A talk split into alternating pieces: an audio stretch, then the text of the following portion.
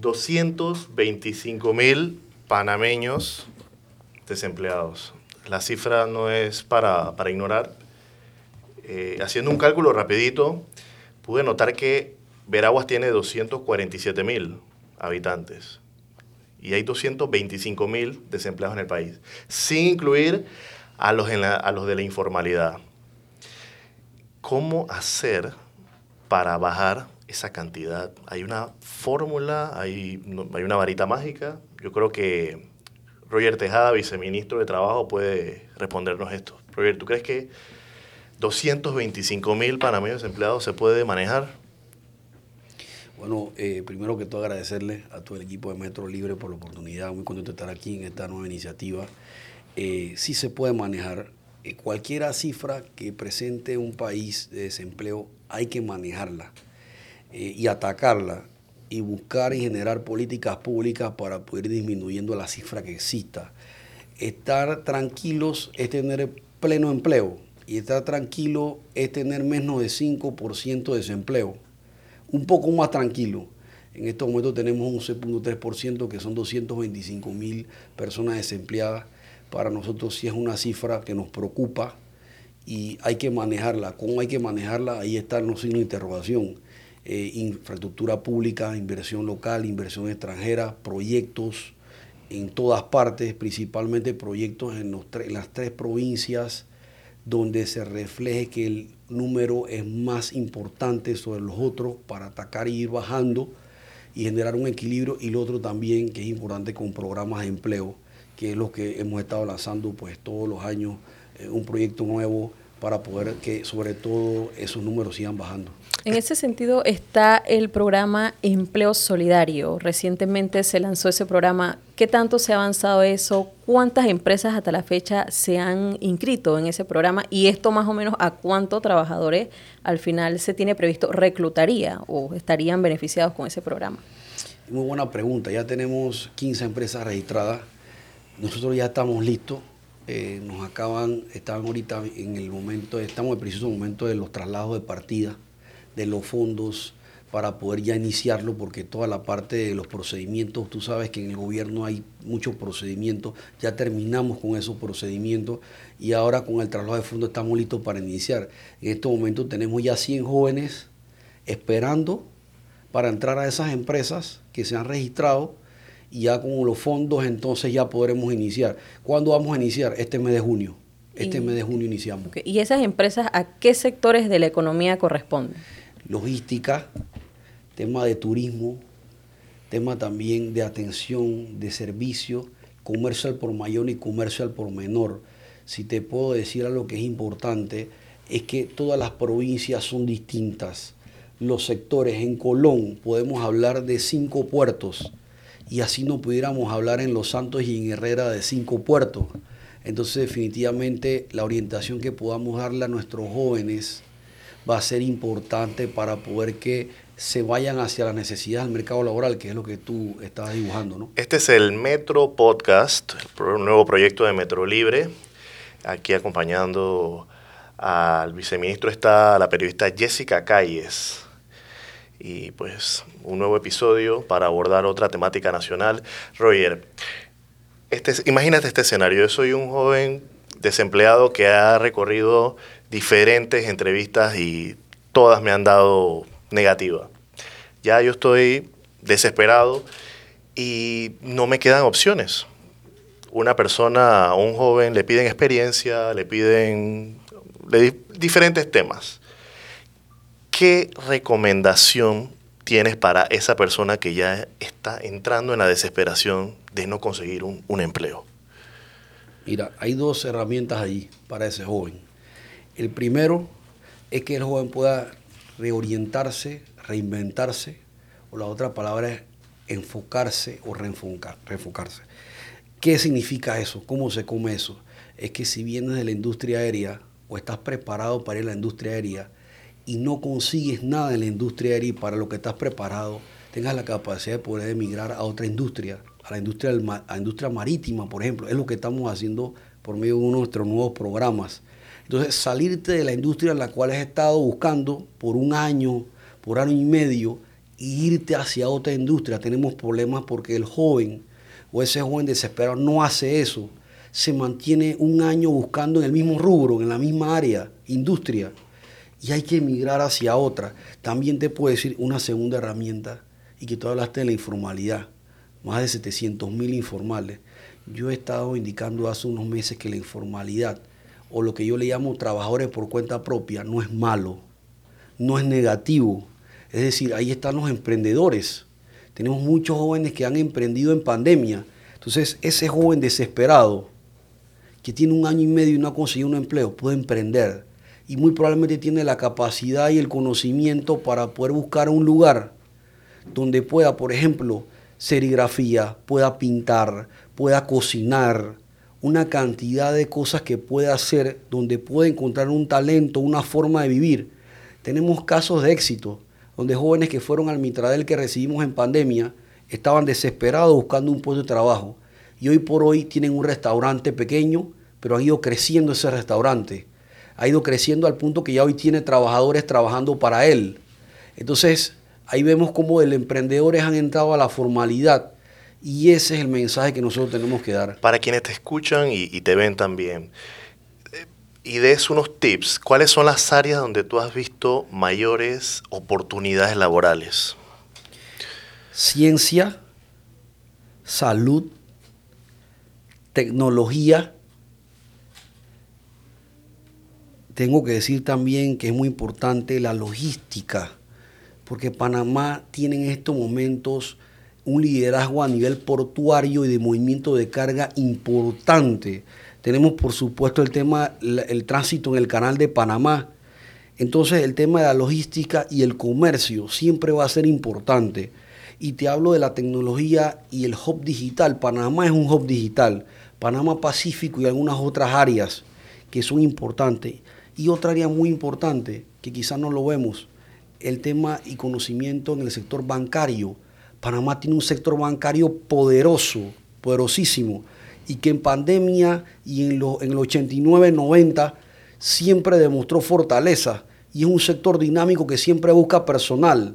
Entonces podemos decir también que el sector bancario está necesitando personal mucho más profesional, capaz y técnico para que pueda adentrarse ya en este mundo bancario. Entonces estas son las cinco para el 2022 son los cinco, las, cinco, las cinco áreas o industrias que debe un joven apuntar o una persona que está desempleada. Y está el Ministerio de Trabajo haciendo, digamos, esa promoción para que esos jóvenes que están ahorita mismo preparándose eh, desde la secundaria a nivel universitario sepan de que estas son las carreras del futuro, estos son los profesionales que necesitamos. O sea, ¿qué se está trabajando en eso? Porque pareciera que los chicos están en la escuela y bueno, estamos aquí, más adelante me topo con que ah, no hay, no hay oferta, no, no hay lugar donde ubicarnos. O sea, ¿qué está haciendo el Ministerio de Trabajo en ese sentido?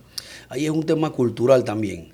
Eh, nosotros el año pasado estuvimos, tenemos un programa que se llama Orienta Panamá, que va hacia las escuelas, a los jóvenes de sexto año, de duodécimo grado, para explicarles hacia dónde va el mercado laboral. El año pasado tuvimos tocar, pudimos tocar 5 mil jóvenes, 5 mil. Fíjate, la población estudiantil no es de 5 mil en pandemia nos tocó en la virtualidad poder atender a 5.000, pero este año el reto es grande. No vamos a atender a 5.000, esperamos atender a 15.000 jóvenes o más de esos estudiantes de duodécimo que necesitamos tocar. Pero ¿qué está pasando? Nos hemos encontrado que en algunas situaciones, Mario y Jessica, tenemos que los padres de familia inducen al joven hacia ir hacia una carrera, a pesar de nuestra recomendación. Es que tú tienes que ser abogado, es que tiene que ser contador. Pero ya sabemos y estamos diciendo que ya no hay espacio para abogados. Puedes tomarlo, pero bajo tu propio riesgo, Mario y Jessica. Contador, bajo tu propio riesgo. Pero no son las actividades que el mercado laboral está planteando como una necesidad. ¿Y cuáles son entonces? Entonces, tenemos que ir hacia la ciencia, salud. ¿Dónde estudiar eso? ¿Y dónde estudiarlo? En la, aquí en, en Panamá, en nuestro país, tenemos los espacios para poder ubicar. Y, te puedo hablar de una de las cinco que no mencioné, una sexta, la formación vocacional y técnica. ¿Dónde se estudia eso? En el INADE. Nosotros hemos visto y hemos estado promocionando, ustedes han escuchado cómo promocionábamos el INADE. y definitivamente el INADE eh, es una fuente de oportunidad. Vas al INADE, tienes 25 o 20 cursos que puedes elegir, soldadura, plomería, construcción civil, inglés, una serie de cursos que estudias, porque el tema de vocación y técnico está incluido entre los seis ejes de necesidades del mercado. Roger, el Mitradel propuso una nueva normativa para eliminar eh, los días eh, durante los fines de semana eliminar el recargo, el recargo, dominical. Me, ayudan con eso, el recargo dominical en el sector turismo. Ya ha sufrido los primeros reveses la propuesta y el revés mayor ha sido desde la Asamblea Nacional. El propio presidente de la Asamblea no respaldó la medida. ¿Ustedes van a continuar con eso o van a postergar esa propuesta? Sí, esa propuesta es, primero hay una iniciativa legislativa que no es propuesta del Ministerio de Trabajo, es importante, no es propuesta del órgano ejecutivo, es una propuesta legislativa eh, por parte de un diputado de la Asamblea Nacional y por otro lado existe una iniciativa del sector empresarial, del propio sector empresarial. Es decir, no hay propuesta del sector gobierno. Sin embargo, nosotros hemos reiterado, la ministra Zapata y nosotros como equipo, que el código de trabajo no podemos reformarlo no hay condiciones en el país y no hay condiciones en el mercado laboral panameño para hacer modificaciones al Código de Trabajo. El Código de Trabajo, y puedo hablarles rápidamente de eso, desde 1972 ha establecido las condiciones dentro o fuera de una pandemia, dentro o fuera de una invasión eh, que tuvimos nosotros. Entonces ha resistido los embates sociales y quiere decir que los codificadores eh, Rolando Murgas Torraza y todos estos codificadores han podido establecer un código a futuro a 40, 50 años. De hecho, hace poco, hace tres meses, Mario y Jessica estuvimos en Ginebra, en la OIT, en la Organización Internacional del Trabajo, y nos dieron su código de trabajo cuando se hizo fue de avanzada. Entonces, podemos revisar, en pandemia establecimos algunas normativas de carácter temporal, varios decretos ejecutivos pero sin embargo nosotros hemos indicado que ya nos encontramos en un proceso de recuperación económica, así que el código va a tener la capacidad de regir las relaciones laborales. Entonces, eh, Mitradel, ¿cuál va a ser la postura de Mitradel? Porque entiendo que lo que se pretende es incentivar el sector turismo eh, con esta nueva, con esta medida que sería temporal pero ¿se vale aplicar la medida desmejorando las condiciones de los trabajadores? No podemos autorizar ninguna medida Mitrael no puede autorizar ninguna medida que, eh, genere un, desmejoramiento. Eso hemos sido rotundos con ese planteamiento. Incluso ya lo hicimos el planteamiento del órgano legislativo eh, a la Asamblea Nacional de Diputados y a la Comisión de Trabajo, que de hecho no está sesionando, eh, sino hasta un mes y medio que va a estar sesionando muy probablemente, pero ya los diputados de esta comisión le hemos hecho el señalamiento y la advertencia. Usted ha mencionado esto, reformas al código de trabajo y ha hecho un tema puntual de decir esto de que nuestro código de trabajo ah, se ha planificado con una visión que hasta el momento ha resultado.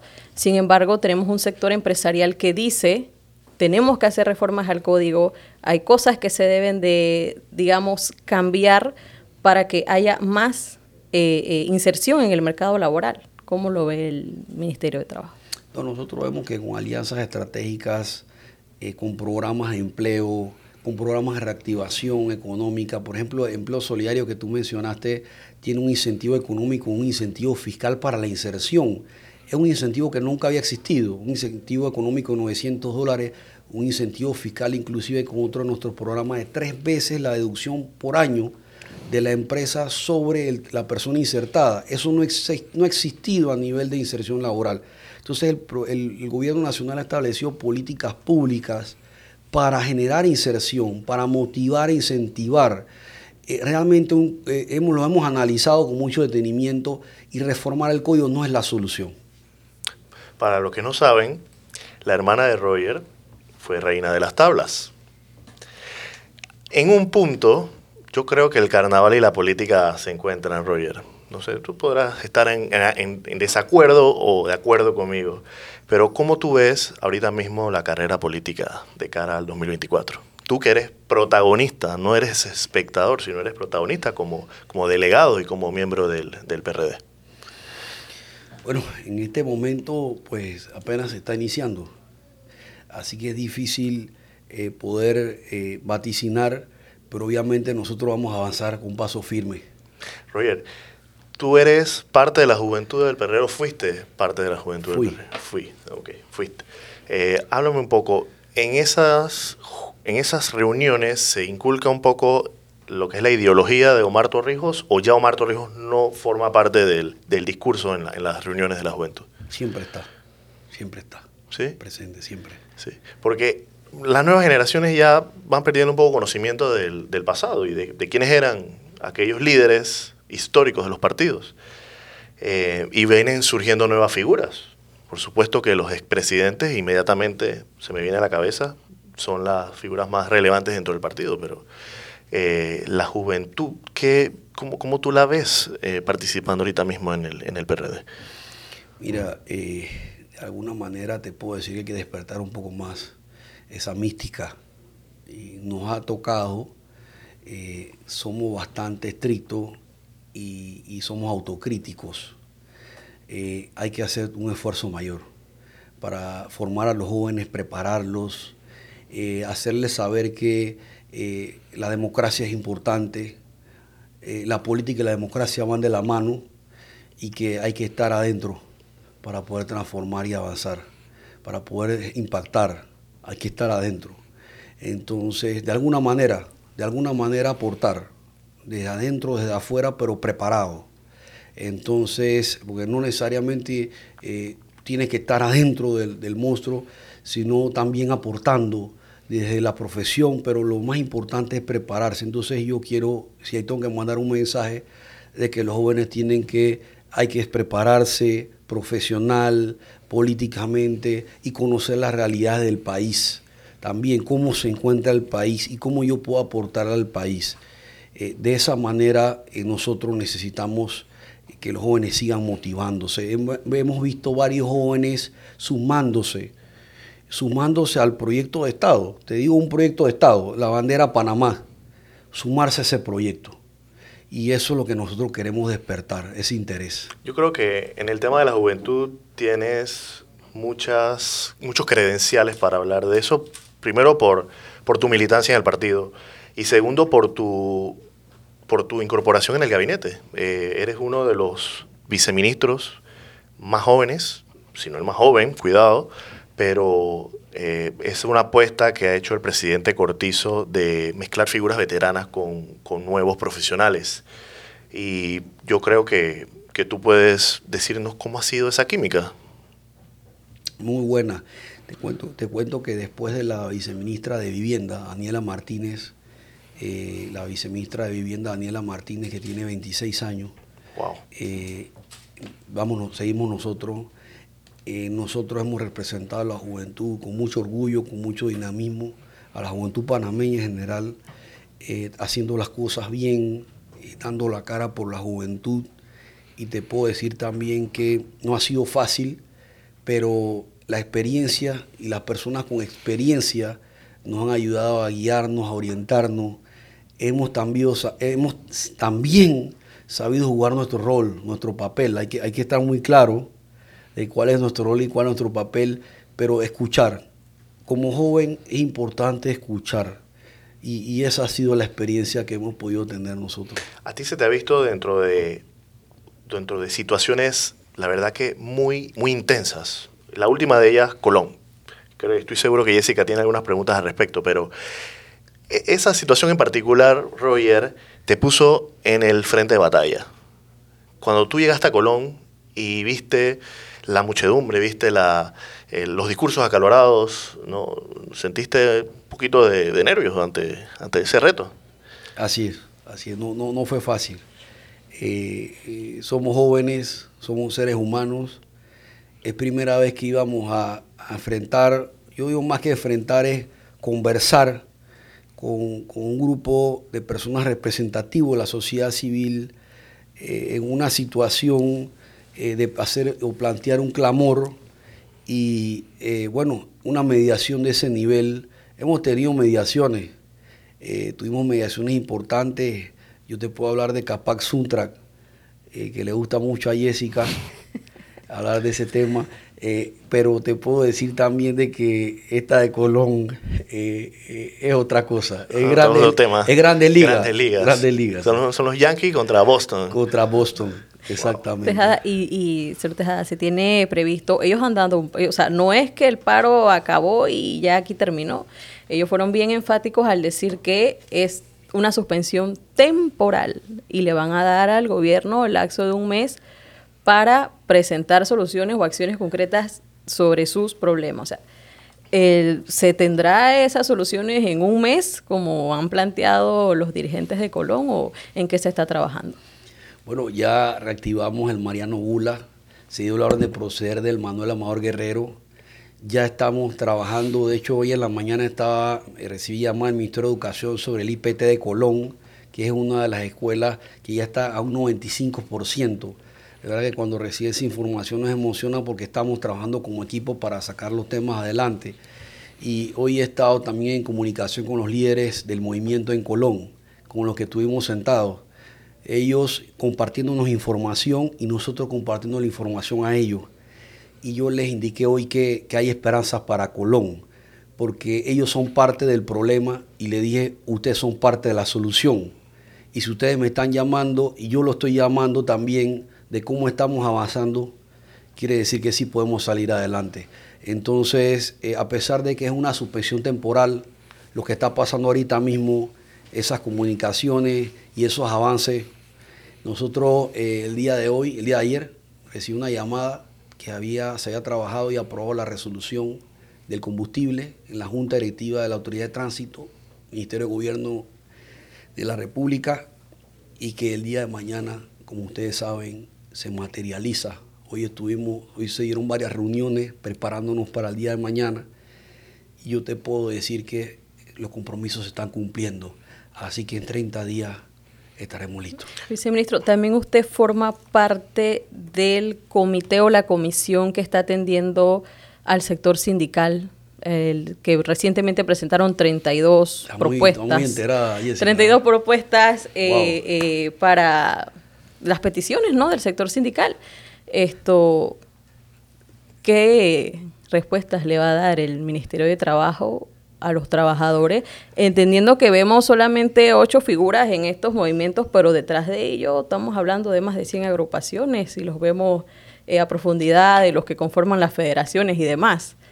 ¿Qué respuesta le tendrá el Mitradel a los trabajadores que están acompañando esto con acciones también? Sí, ahí es una mesa, también un espacio que no es fácil. Eh, se han organizado el movimiento en la Alianza por el Pueblo y hemos estado atendiéndolo. La próxima reunión es la próxima semana, la redundancia, y tenemos allí algunos temas interesantes que hemos estado revisando. En algunos le hemos indicado que es difícil para nosotros porque involucra presupuesto y estamos en contención del gasto y yo no puedo prometer algo que no puedo hacer. Eso sería para mí un gran error. Prometer algo en nombre del ministerio o prometer algo en nombre del gobierno y del presidente de la República cuando está fuera de nuestras manos. Entonces le hemos indicado no podemos hacerlo, no podemos hacerlo, esto sí podemos hacerlo, o esa propuesta puede tener una contrapropuesta nuestra, eh, y así hemos avanzado, de tal manera de que algunas algunas peticiones del pliego tienen que ser sometidas a una mesa de trabajo porque ya requiere una elaboración y una construcción ya de una idea de una política pública. Y eh, bueno, por supuesto en algunos temas se han sentido satisfechos y en otros no. Pero le hemos indicado a ellos que, eh, que es importante que sepan en qué condición está el país. Por supuesto, si el país estuviera en una condición como el 2019 y 2018, como dicen por ahí, otro gallo cantaría. Eh, pudiéramos hablar de, algunas de, las propuestas con mayor profundidad y poder darle dar una esperanza frente a las propuestas, pero estamos en una plena recuperación y tenemos que ser consonos a esa recuperación. Roger, respecto a Colón, han, caído algunas críticas de personas que dicen, ¿por qué a Colón se le brinda esta asistencia y se le da el camino y se le da la alfombra y las otras provincias qué? ¿Por qué a las otras provincias no se le promete empleo, no se les da capacitación, no se les da atención? Eh, y yo quisiera realmente entender eh, por, por qué Colón sí y por qué otras no. Sí, la provincia de Panamá y la provincia de Colón reflejan en este momento el mayor índice de desempleo en el país. Eh, en, la estadística del Instituto Nacional de Estadística y Censo de la Contraloría General de la República. La tercera provincia es Panamá Oeste, que es importante también. Pero Panamá Oeste registra un alto índice de inversión, carreteras, autopistas.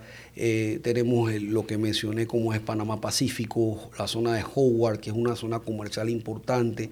El área oeste, que se están desarrollando centros comerciales, muchas empresas se están alojando ahí, por lo cual no nos va a preocupar tanto ¿Por qué Colón y por qué Panamá? Porque puedo hablarte de las dos provincias. Panamá, cuando veíamos, teníamos 350 mil desempleados en pandemia y hemos ido bajando de 18% a un 11%, pero estamos registrando 22 mil contratos mensuales, Mario y Jessica. 22 mil. Los 22 mil contratos los estamos registrando sobre todo en la provincia de Panamá. Significa que si hay desempleo en Panamá, pero estamos registrando una cantidad impresionante de contratos sobre la provincia de Panamá, no así en Colón. No así en Colón. En Colón no, tenemos un registro importante de contratos que se van a sellar, que vamos a insertar. Y sí, te puedo decir que estamos haciendo proyectos de infraestructura, pero el gobierno nacional ha planteado una agenda y esa agenda está reiniciando, porque de eso se trata el acuerdo entonces ahí está la respuesta por qué Colón merece un enfoque, una mirada especial, porque los números lo están los números que tenemos, que tiene el observatorio laboral, están señalando a Colón. Yo quería, este, yo quería tocar este tema a continuación con una mujer presente en la, en la mesa, el acoso laboral. ¿Dónde está la permisividad de la cultura panameña y la jodienda y dónde está realmente ese cruzar la línea y entrar en un tema ya de conflicto laboral. O sea, ¿cuál es la línea donde se cruza y se distancia lo que comúnmente llamamos joda panameña? Sí, ese tema ha ido tomando, eh, el volumen ha ido aumentando, ha tomado un matiz importante. Mitradel emitió en el 2019, 2020 un protocolo de acoso laboral. No existía alguna información sobre eso. Si bien un convenio, existe un convenio en este momento que se encuentra en la Asamblea por ser ratificado sobre acoso laboral. Está en la Asamblea ya, ya pasó por todos los canales internos y solamente esperamos el visto bueno de la Asamblea Nacional para entonces que ya sea respaldado por el gobierno. Pero este protocolo es importante. Este protocolo establece que cuando una mujer, sobre todo en el caso de una mujer que es el ejemplo, se encuentra o se sienta acosada, debe de una vez acercarse ante las autoridades del Ministerio de Trabajo a la Dirección de Inspección, que tenemos un equipo que hemos preparado durante un año, que de alguna manera se ha preparado en temas de acoso, para poder atender, unas mujeres muy bien preparadas allí, para poder recibir y atender a las personas que lleguen, hombres o mujeres, que lleguen ahí indicando yo soy víctima de acoso y este protocolo activa un procedimiento que nosotros hemos establecido. Por ejemplo, se van a dar visitas, se van a dar inspecciones. Entonces nosotros vamos a ver dentro del catálogo frente a qué podemos estar, si tiene que trabajarse a nivel laboral, si hay un compromiso, un acoso laboral o ya es otra cosa que sobre todo puede incluir, inclusive caer en lo que es ya el sistema de justicia en propiedad por un tema de acoso contra la integridad personal de la mujer o del hombre. Así que ya esto llegó a un nivel donde nosotros estamos esperando ahora dos cosas para seguir ampliando el tema. El convenio y la OIT, ya la Organización del Trabajo, ha establecido una literatura inmensa sobre este tema y le ha recomendado ahora a los países establecer un decreto que pueda regular de una forma más minuciosa y detallada todo el tema del acoso laboral. Y ahora nosotros hemos estado trabajando en ese decreto. ¿Cuáles son las líneas o los canales de comunicación que puede tener una mujer? Porque cuando hablamos de acoso, eh, inmediatamente viene a la cabeza el acoso sexual, pero también está el hostigamiento, eh, ese tipo de presión tóxica. Pero vayámonos con el caso, los casos más comunes que se dan, que, son acosos de, un jefe a una subordinada. ¿Qué canales tiene o qué posibilidades tiene esa persona afectada de recurrir a la, ley?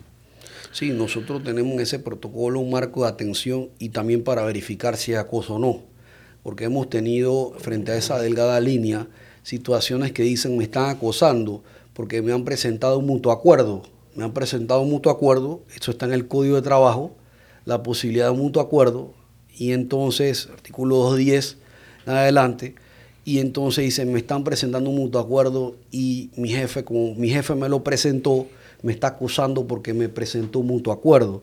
Sin una duda, lo que yo debo aclarar, que cuando hemos investigado nos damos cuenta que simplemente un tipo de terminación laboral establecida en el código y es posible que el jefe lo presente, por lo cual eso no genera ningún acoso, pero eso requiere una investigación, Mario y Jessica, para poder determinarlo.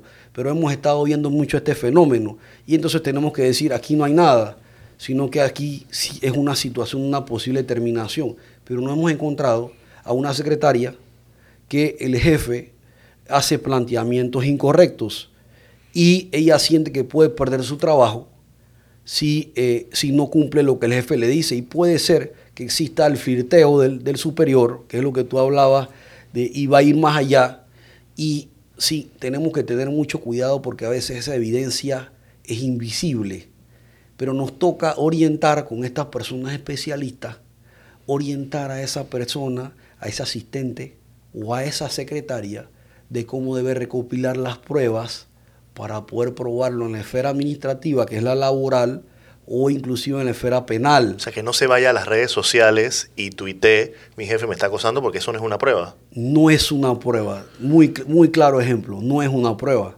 La prueba es que debe cumplir con los protocolos, orientarse, recibir la asesoría y entonces continuar con esa orientación, gestionar esa orientación que se les da. Eh, sí, el tema ahorita mismo, pedidos ya. Eh, cuál es el rol que está jugando el Ministerio de Trabajo y sobre todo porque no es un tema de ahora, es un tema que ya viene de años. Eh, los repartidores eh, con este tema de huelgas, de protesta, exigiendo mejoras salariales. Por otro lado, la empresa que dice, no, tú estás conmigo voluntariamente, servicios profesionales. ¿Qué se está esperando para que exista una regulación ya de este sector y, digamos, se mitigue un poco el tema de los reclamos que tiene este sector? Sí, eh, hay dos puntos ahí importantes. Primero, que existen fallos en los tribunales de, justicia, incluso laboral, que establece que no hay una relación laboral. Esto no lo digo yo, lo dicen los tribunales. Pero sin embargo, entendemos que existe una iniciativa de la Asamblea Nacional. La situación se ha dado de que esta iniciativa, se, han presentado un número plural de iniciativas. Se ha hecho un trabajo, sobre todo el año pasado y este año, de depurar de depurar las iniciativas, creo que eran tres iniciativas legislativas y estamos esperando ahora las sesiones del mes de junio, julio, donde se reactiva la Asamblea Nacional y la Comisión de Trabajo para que se reactive la iniciativa, ya una iniciativa acumulada que recoja pues las normativas principales. ¿Qué normativas principales? Te puedo decir ya que en España, en Chile y algunos otros países propiamente de Sudamérica, ya han emitido normativas interesantes. Hemos encontrado cosas malas de la normativa de España, cosas malas de la de Chile, cosas buenas de la de España. Lo más importante es extraer lo mejor de cada una y el tiempo que ellos tienen implementando estas normas nos dirán cuáles son las mejores normas, así como la del teletrabajo. El teletrabajo se emitió una ley en febrero del 2020 y te puedo decir que en esa ley eh, los diputados por medio de la iniciativa legislativa y te puedo decir también que nosotros trabajamos allí en esa comisión de trabajo con esa ley, se sacó lo mejor de la región para esa ley de teletrabajo. Lo más importante es que para esta, esta iniciativa también se plantee lo mejor, para que exista una seguridad jurídica para la empresa, pero que también los motorizados se encuentren cubiertos y con, las necesidades básicas, ¿no? La posibilidad de ellos, bueno, la propuesta que han hecho ellos de presentar un sindicato también, que le conversaba en estos días acerca de ese tema. Bueno, ahí tendrá que cumplir los requisitos, eh, los requisitos establecidos en el Código de Trabajo.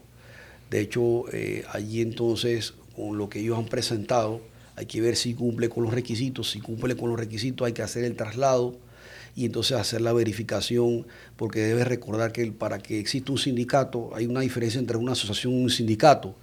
La asociación la puede realizar cualquiera persona, pero un sindicato ya requiere ser trabajador y requiere ser algunas condiciones particulares. la pandemia nos trajo múltiples formas de trabajo. Una de ellas fue el teletrabajo. Eh, y yo leí recientemente un tuit de una usuaria eh, y dijo algo muy interesante. Lo voy a leer. Dice, el home office al 100% no es sano psicológicamente. El ser humano es un ser social y no puede vivir aislado de sus pares. Las videollamadas y los, textos, no podrán nunca reemplazar el contacto humano. ¿Qué opinas al respecto? ¿Tú crees que eh, el futuro es el futuro es el home office o, que simplemente es una alternativa que, puede mezclarse con, con, la presencialidad? Se mezcla, se mezcla y va a depender del sector o de la profesión. Eh, pero sin lugar a dudas tenemos experiencias muy buenas porque hoy casualmente nosotros tenemos que ir hacia, hacia Ginebra, Suiza, hacia la OIT, y uno de los temas es la corresponsabilidad. ¿Qué es eso? ¿Cómo se come la corresponsabilidad? Es que mientras tú cumplas con tus tareas en un teletrabajo en tu casa, puedes atender a tus hijos, puedes atender a tu familia, te vas a ahorrar combustible, te vas a ahorrar alimentación, te vas a ahorrar también el dolor de cabeza del tranque, y te vas a ahorrar muchas cosas. Así te puedo mencionar una gran cantidad de cosas que te ahorras. Y debes saber que la legislación panameña establece que el empleador debe cubrir con las necesidades para tú poder hacer los home office o el teletrabajo. Pero ¿quién verifica eso? Tenemos a los inspectores que en caso ya tenemos varias inspecciones realizadas, no te podría dar el número exacto, pero tenemos inspecciones que me dicen, yo todo estoy pagando el cable, estoy pagando la luz, tuve que pagar la computadora, ahí no están cumpliendo con la reglamentación. Entonces hace la inspección y se cita la empresa. La empresa entonces tiene que ir a pagar los 20 dólares del internet o ayudar con la luz, porque entonces eso está disminuyendo las condiciones laborales que habló Jessica eh, y disminuye también el salario, porque al final forma parte del salario y le estás disminuyendo al trabajador el salario que tiene que eh, trasladar para cumplir con los gastos. Pero te quiero decir que hay muy buenas experiencias de que eh, en caso hay una urgencia en casa, pero ya está ahí la persona en casa para poder atender la urgencia. Y se trabaja diferente, es otro estilo. Cumples por tareas, no te están midiendo porque la cámara no está prendida a las 8 horas. Normalmente va a depender, pero eh, es confianza. Confianza y responsabilidad. El teletrabajo creo que fue casi obligatorio en muchos lugares durante la pandemia por, por la situación de las restricciones. Pero también quedó algo de la pandemia, que no, no ha terminado, pero seguimos, digamos, en una situación híbrida. ¿Es justificable que una compañía al día de hoy esté con el salario recortado de un empleado, eh, con la justificación de que estamos todavía en pandemia? Sí, mira, nosotros le pusimos fin a decretos vinculados a la reducción de jornada laboral, pero tú tienes que saber que el Código de Trabajo establece, el propio código, que es posible hacer reducción de jornada laboral cumpliendo con los requisitos de que exista una firma de ambas partes y, otros requisitos que establece el artículo 159 eh, del Código de Trabajo. Entonces yo te quiero decir que sí es posible. O sea, recortar la jornada, recortar el salario. Una cosa paralela a la otra. Puedes reducir jornada, no salario. Eh, si se reduce el salario, estarías cometiendo una ilegalidad frente a las condiciones laborales si reduce la jornada, que consecuentemente se reduce el salario, sí podrías en base al propio Código de Trabajo que establece la condición. Me, decía, me decían hace unas semanas atrás, me decía un empresario, eh, pero es que el código está obsoleto, en todos los países tú puedes reducir la jornada, entonces hay que flexibilizar el código, hay que cambiar el código.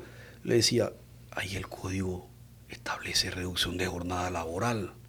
Nuestro código es bueno, y, y, si lo establece. Entonces hay un tema de orientación que es importante. Con la ley que le dio al, al día de diciembre otra fecha nueva libre en el calendario panameño, eh, surgieron alguno, algunas críticas de las personas un poquito más estrictas a nivel laboral y dice que son demasiados días libres en Panamá. Pero cuando uno se va a la estadística en Latinoamérica, resulta que no somos ni los primeros, ni, ni, ni, dentro de los tres primeros. Ahí tiene, ¿Panamá tiene muchos días libres o no? No, nosotros tenemos, eh, tenemos países en la región que censamos en ese momento y tienen 12 días libres, 10, 10 días libres. Panamá no está, está más allá del quinto. En la región, que es una, es una cantidad pequeña de países donde estamos en ese conglomerado latinoamericano y te puedo decir que se hizo el análisis y ese análisis que tú acabas de decir fue parte. Los países de la región tienen más de 10 días libres, Panamá no llega a eso y este día para nosotros fue un día de, reconocimiento, de memoria, de remembranza a, esas familias, ¿no? Fue importante. ya en la recta final, Roger, del, podcast, eh, estoy seguro que Jessica tiene una, pregunta muy caliente, caliente, caliente, fuerte para terminar. Pero eh, después de la pregunta de Jessica, yo te voy a hacer un cuestionario bien, bien breve y tú me dirás si estás a favor o en contra de estos temitas. O si pasas también. Si no quieres responder por, por un, cálculo político, se, se entiende perfectamente. Eh, sí, ministro, bueno, viceministro. Esto, el tema de la posibilidad de que en Panamá eh, se aplique el tema de un subsidio por desempleo, que ha sido también una de las propuestas que se ha llevado a la mesa. Y entiendo que hay bancos que lo hacen, pero lo hacen ya muy el tema privado, si alguien es voluntario de permanecer en un tema de un subsidio. ¿Cómo lo ve el Estado? para atender sobre todo en este tema ¿no? que nos encontramos con un alto índice de desempleo. Sí, yo le indiqué a ellos que ese fue uno de los puntos del pliego. Le indiqué al sector eh, muy organizado, sindical, que esta era una propuesta que hemos venido pensando nosotros ya hace un año. Sin embargo, existen tres modalidades de seguro de desempleo. Uno, que el Estado dota del seguro de desempleo. Ejemplo, en Estados Unidos, mil, mil doscientos donde el Estado de su presupuesto nacional y general dota entonces recursos a la persona. Frente a eso no existe posibilidad porque estamos en una contención y de hecho eh, no estamos recaudando lo necesario para poder incluir algo así. De hecho estamos ahorita batallando contra el combustible, 100 millones de dólares por tres meses el combustible, o sea que sería imposible nosotros hablar de un seguro de desempleo en una opción uno, que es que el Estado lo asuma tenemos dos opciones más de seguro de desempleo. Dos, que sea a través de, dentro de la cuota del seguro social. Que al momento que se dé el seguro social existan, cambian los porcentajes y existe un porcentaje que vaya el seguro de desempleo. Y tres, una tercera opción, esto es a nivel mundial, ¿no? existen tres opciones. Y la tercera opción es que exista, como en los bancos, un pago voluntario, donde tú vas en una cuenta hacer un depósito acordada con tu empleador y vas a ir acumulando como si fuese una cuenta de ahorros, por si en algún momento debes tú irte o debes, debes ser desvinculada de la empresa por alguna situación y vas a tener un fondo por unos meses, de tres meses, para esa situación de desempleo. Tienen tres opciones. Por supuesto que la primera no puede ser. Y hemos indicado que debemos trabajar y eso es lo que manifestamos en su momento, hacia cuál de las otras dos opciones pudiésemos trabajar. Estamos esperando respuesta. Bien, empezó entonces el cuestionario ahora a continuación. Eh, primera preguntita, reelección de políticos. ¿eh? Reelección de políticos, vamos a una fácil. Reelección de políticos, ¿a favor, en contra?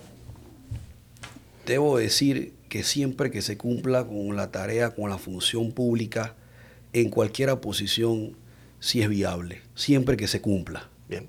Despenalización del aborto.